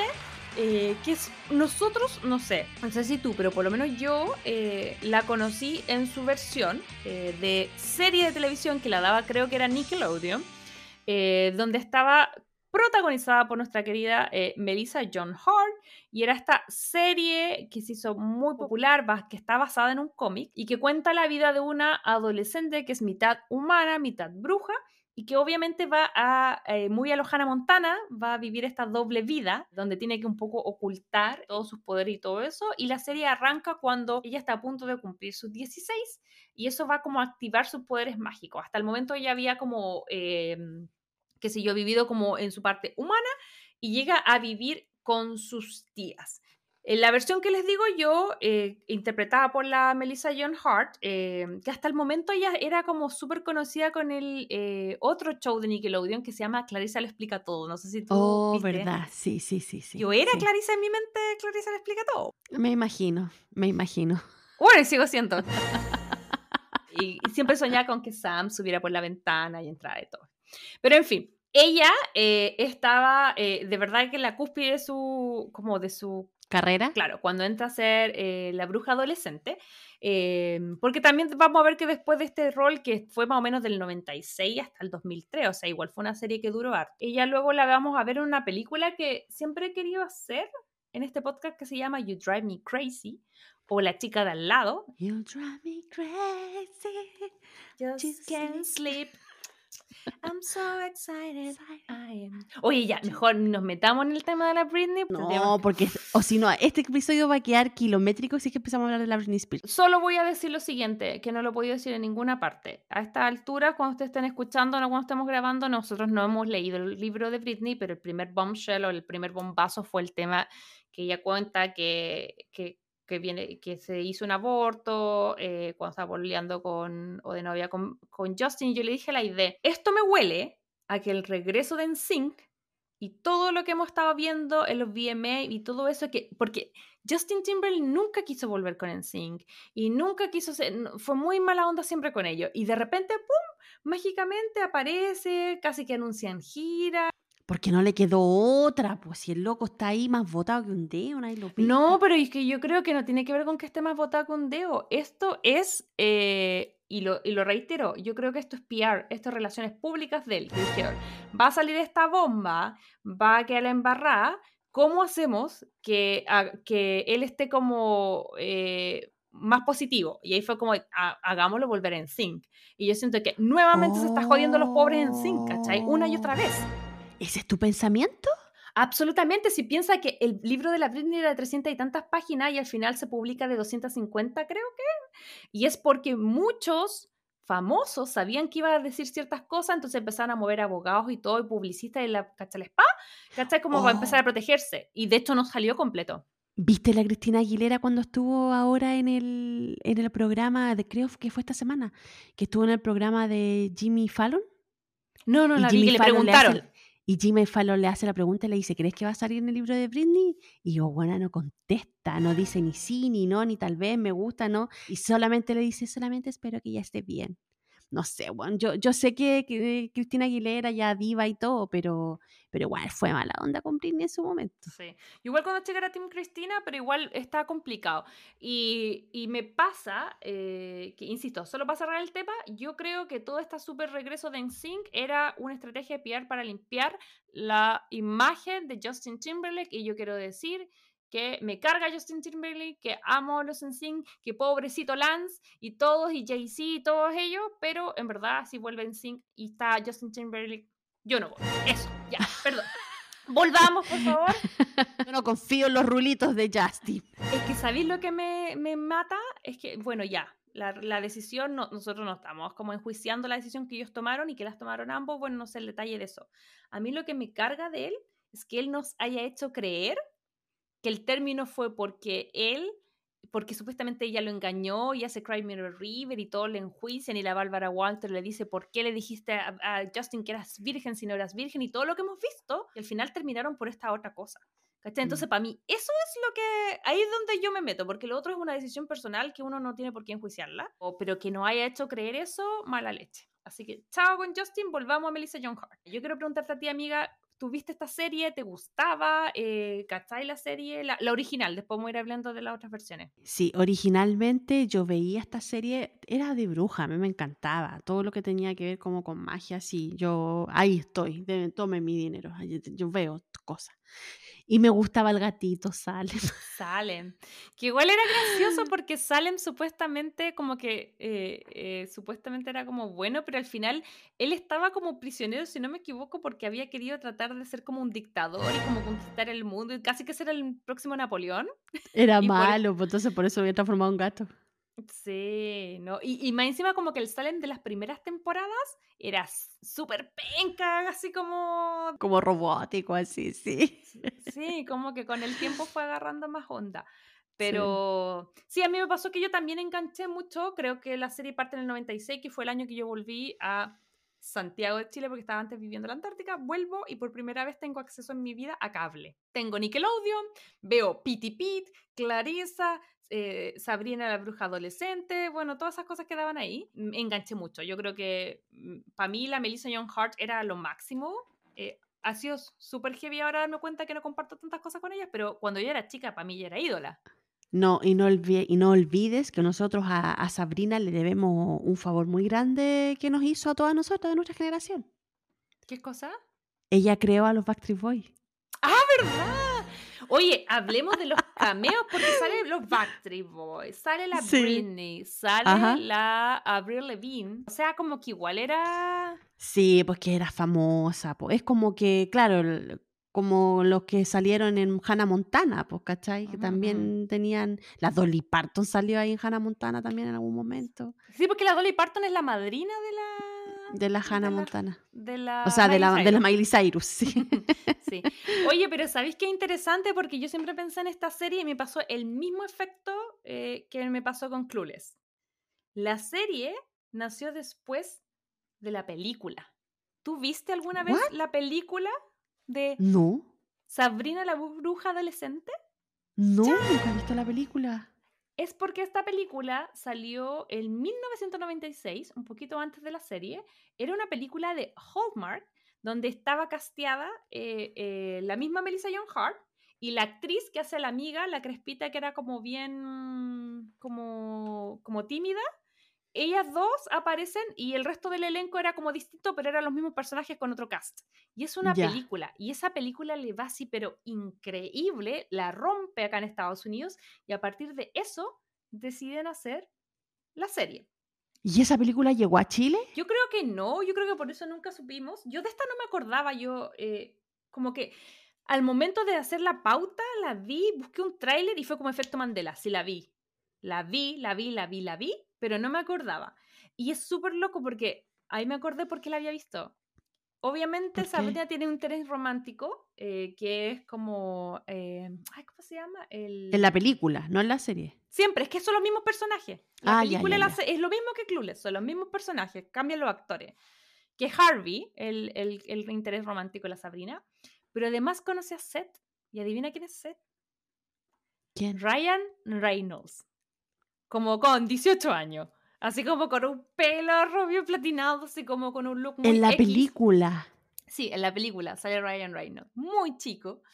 eh, y, y básicamente esta película eh, la tiran, eh, insisto, la rompe, deciden hacer una serie y la serie de Sabrina la Bruja Adolescente se estrena el mismo día, pero por otro canal, que la serie de Clueless, que le había pasado exactamente lo mismo. Fue la película y luego hacen la serie. Entonces ambas compiten.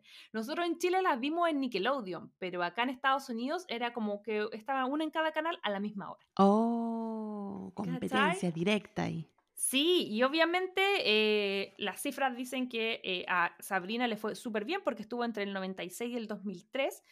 Y lo loco es que eh, mm, lo voy a poner acá, pero no sé si va a funcionar porque como es un, podcast, pero encontré una escena de YouTube donde Melissa John Hart como Sabrina visita la, la, mm, eh, la preparatoria, como el high school de Ajá. Clueless. Entonces sale Cher con Sabrina en el mismo colegio. ¿Cachai? Como viste que en los 90 Hicieron un crossover. Sí, le encantaba hacer eso. Pues viste lo mismo que hicieron con Friends, en Seinfeld y todas esas cosas. Sí, sí. Ya, hicieron un crossover entre estas dos.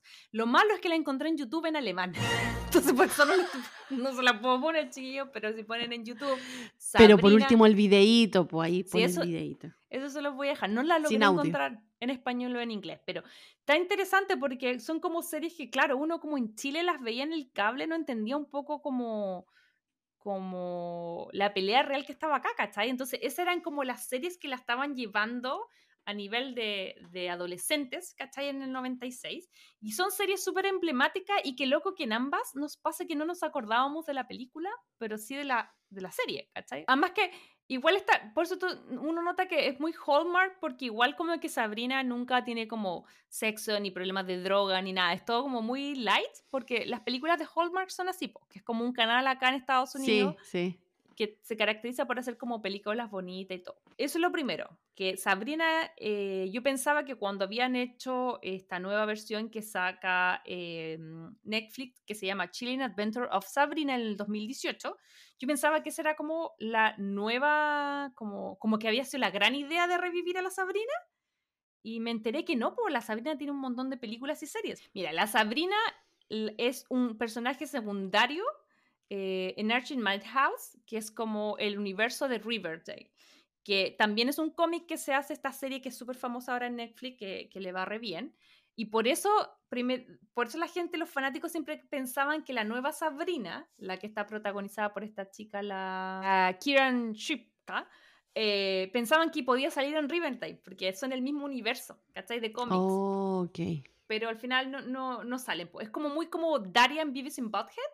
Ajá. Pero es como Sabrina y la gente de Riverdale, porque por eso todos tienen como cosas más sobrenaturales, como que posan cosas raras, ¿cachai? Porque es el mismo mundo de cómics. Entonces, ahora caché que la Sabrina es así de vieja, del 62. Entonces, sale en ese cómic después le hacen una película, después le hacen una serie. La primera serie salió de monitos y esa fue publicada entre el 71 y el 74 y era monito animado, que la pueden encontrar en YouTube. Después sacan la película en 96 y sacan la serie, que es la que todos conocemos con la Melissa Young Hart. Después, a fines ya de eso, en el 99 y 2000, sacan la serie Sabrina, la serie animada, que es dibujos animados con las voces de los actores, con la Melissa Young Hart y las oh. actrices que hacen como de las tías. Y después sale Chilean Adventure of Sabrina el 2018, que no sé si la viste, pero que es como tú mencionabas antes, una versión mucho más oscura, ¿cachai? Como de Sabrina, eh, que yo en su momento me entusiasmaba N porque yo decía, oh, qué heavy, como cambian los adolescentes, porque sentía que a nosotros nos pasaban una Sabrina súper nice y súper floppy y éramos muy felices, pero yo sentía que los adolescentes que veían Euforia no iban a querer ver eso, entonces como que les daban como una mm, Sabrina mucho más oscura, ¿cachai? Y todo. Yo me pasó que la vi la primera temporada y quedé como súper enganchada y después como que me cargó y después como que ya no la vi después como que la cancelaron. ¿Tú la viste? No, no, no la vi porque no me tincó. En realidad, cuando vi el tráiler, la encontré como demasiado oscura, así como de miedito. Y ya dije, no, paso, chao. ¿Qué, qué cobardes que somos, porque yo la vi, pero la vi, me acuerdo, en Chile a las 3 de la tarde. Yo no la veía de noche. Como que después de almuerzo la veía los capítulos y como tapada, ¿cachai? Y en verdad yo creo que para la gente que ve terror es como ser terrorífica. Pero claro, o sea, me imagino que no, pero igual hacía conjuro así donde invocaba cosas y cuestiones. A mí eso no me gustaba. No, a mí tampoco. No sé cómo los actores pueden hacer eso y repetir esos diálogos y esas cosas que a mí me da como uff. Sí, no, no, pues tampoco. Por eso dije, no, mejor para que verla. Pero un poco, ahora yo siento que, eh, bueno, mucho más suave, pero Wednesday eh, también es como esa onda, porque la Sabrina igual iba como un colegio, ¿cachai? En algún momento de bruja. Anyway, eh, entonces Sabrina ha tenido un montón de versiones y, está entretenido si quieren ver, porque además cuando le empezó a ir súper bien, porque a todo esto ya, Sabrina avanza, le empiezan increíble, la que mejor tiene como rating acá en Estados Unidos, entonces hacen lo mismo que hacían con la hermana, con la Olsen, empiezan a sacar películas. ¿Tú sabes que hay mm. dos películas? Una que es Sabrina Goes to Rome, como Sabrina va a Roma, y otra que se llama Sabrina Down Under, la primera del 98 y la otra del 99, entonces, en una Sabrina, obviamente va a Roma y ahí le pasa una cuestión y conoce un tipo, ¿cachai? Como que hay una película de, de Sabrina en, Europa y al año siguiente la llevan a Australia, ¿cachai? Lo mismo. Y también tiene que, como, también le pasan como cosas mágicas y todo, como con una sirena en Australia. Y en Roma tiene que ver con una... Con el Papa. Más o menos, me Pero es loco porque yo creo que esas películas sí que yo nunca las he visto, porque yo creo que esas salían así como en VHS en Estados Unidos, yo creo que nunca las vimos en Chile, tú no sé si lo cachabas. Solo para fanáticos yo creo que salía, ¿o no? De hecho ahora como que tengo muchas ganas de verla, porque yo siempre eh, amé a Sabrina, entonces fue como, como que no sé, no cachaba que habían tantas versiones y tanto material. Me sorprendí con toda esta información. Para mí es como Sabrina, eh, Nickelodeon, ¿cachai? Chao. No sé si tú la viste completa porque a mí me pasó que como que igual me encantaban mucho las primeras temporadas, después siento que empezaron a estirar el chicle porque ya era como que Sabrina ya estaba en la universidad. No, cuando estaba cuando estaba en la universidad, no, yo ya no la veía. Yo siempre la veía en el colegio, con su. y me gustaba la relación que tenía con el gato, más que sus relaciones amorosas. O los problemas que tenía, como para solucionar problemas con la amiga, o cuando se mandaba una embarrada y tenía que esconderlo de la tía y toda la cuestión. Pero cuando ya empezaron a meter como más fuerte el romance de ella con los chiquillos y toda la onda, eh, no, como que ya dejé de verla, porque a mí me gustaba por lo cómico. Mm, es que es muy chistosa. Bueno, hay que decir que, por ejemplo, las tías, que son las famosas tías Hilda y Zelda, que Zelda es Beth Broderick y la Hilda es Caroline Rea. Eh, ambas, sobre todo Caroline, ella es como una stand-upera.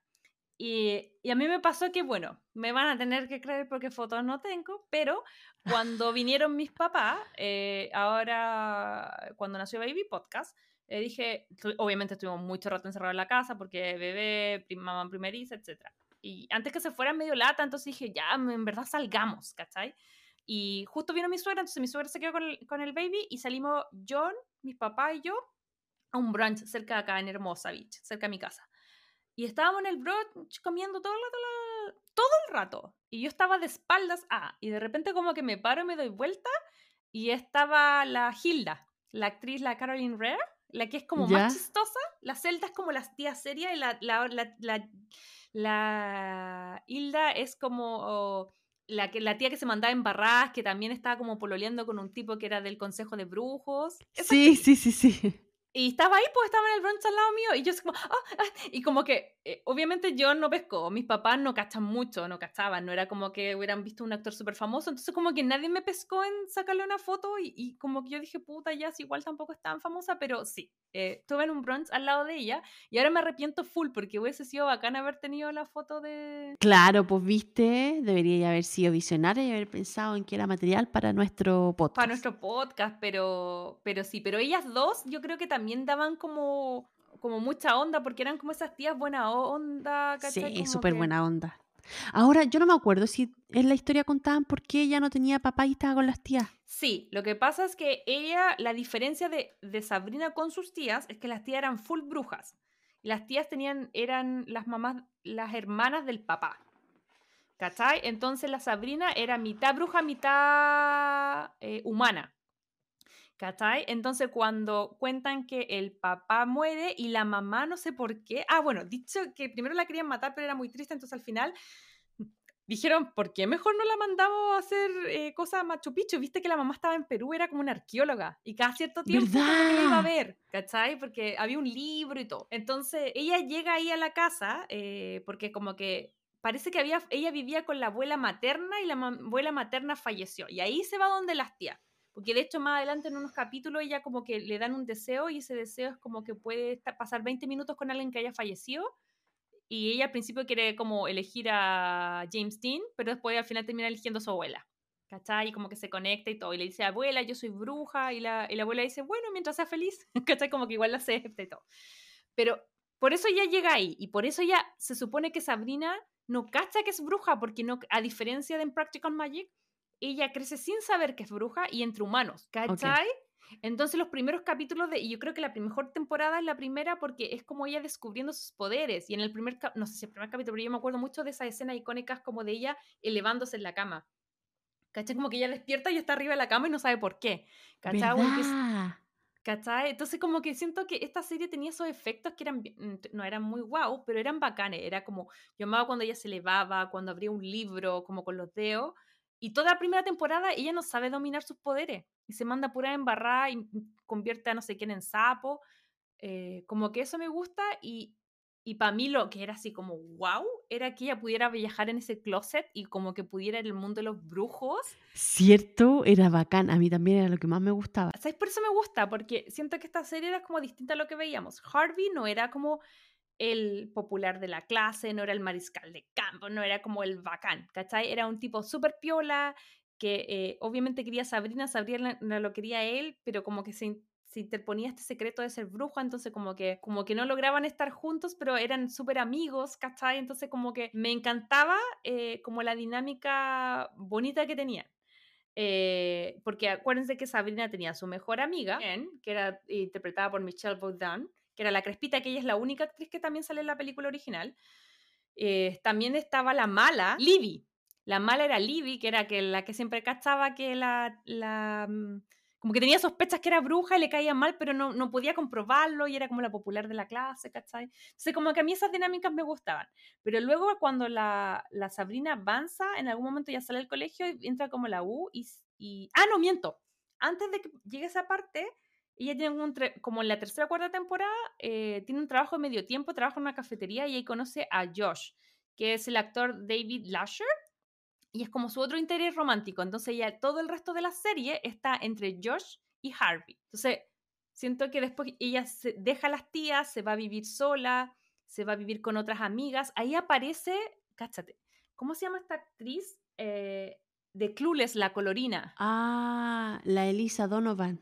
Sí, ella es siempre la... eh, como que ella salía en todas las series. Y, ah, tengo que mencionar eh, a Mr. Poole, que era el profesor, que ese sale en la primera temporada y que era como un profesor súper como, mm, como naif, como tonto, que no cachaba como todos los hechizos, en fin.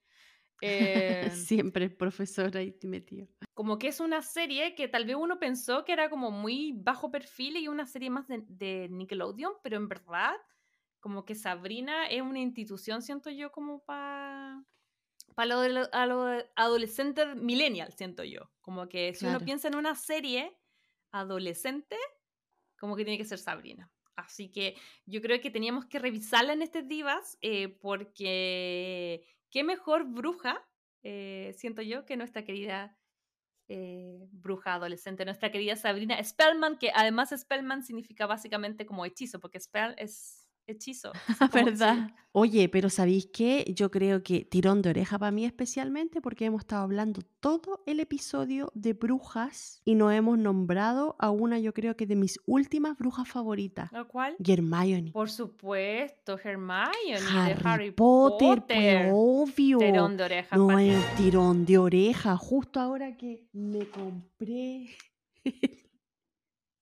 la tercera edición de, de Mina Lima ahí con mi librito de pop-up de Harry Potter. Mira qué linda está preciosa. Vale. Oye, sí, pues sí, Sabrina, yo creo que fue súper memorable. O sea, sí tiene esta tremenda historia. Eh, de más, pues parece que tú estás más informada que yo, Sabrina. Como te digo, yo vi los primeros episodios de la serie que dieron en Chile. Yo no tenía idea de nada de lo que estáis contando. Así que bacán saberlo y especialmente nuestros Crazy Lovers que a lo mejor también les gustaba Sabrina y que no sabían. Ahí tienen toda la información. Averigüen en internet si pueden encontrar ahí esos episodios, películas. La película está en YouTube. Está gratis en YouTube. Así que, ojo, si la quieren ver, la pueden Ah, ver. Mitch, está gratis más encima. Podríamos dejarle a lo mejor el link entonces en, nuestra canal de difusión. Ay, sí, muy buena idea. Vayan y, y sigan en nuestro canal de difusión porque siempre tiramos papitas ahí. Así que. Sí. Ok, Crazy Lovers, y con eso estamos cerrando este capítulo especial de Halloween. Que si quieren revisar otras versiones, este es nuestro tercer capítulo de Halloween. Tenemos uno que es un clásico, que es las películas de miedo. que fue la primera, en la primera temporada. La- el año pasado hicimos Eduardo Manos de Tijera y ahora estuvimos haciendo Practical Magic, así que tienen todo eso para revisar. Espero que tengan un increíble Halloween. Y solamente decirles que si quieren reaccionar a esta película, danos algún comentario, lo que quieran, pueden hacer a través de nuestras redes sociales que ustedes saben que son Crazy Stupid Podcast, Instagram, TikTok, YouTube, eh, página web. Eh, por supuesto, el favorcito también de siempre, que si nos pueden seguir, si nos pueden poner las estrellitas y todo lo que ustedes ya saben en Spotify, lo hagan. Y nada, y que se queden atentos porque ya se nos viene noviembre y les vamos a dar una pequeña pista. Lo único que les voy a decir es que noviembre se nos viene más romántico que nunca y eh, se nos viene eh, con unos regresos pero impactantes a este género, eso nomás les voy a decir, así que atentos porque la, eh, la próxima semana vamos a estar dándole mucha cabida a eso. Amiga, acabo de ver que volvió el, el gorrito, así que eh, cerremos este podcast como corresponde. po. ¿Qué hechizo le podemos mandar a los Crazy Lovers? Que sean todos muy felices y que tengan mucha rosca en su vida. Y que nos sigan en Spotify. Así que eso, Crazy Lover, muchas gracias por haber escuchado este capítulo. Un besito gigante y nos vemos la próxima semana. Happy Halloween. ¡Happy Halloween!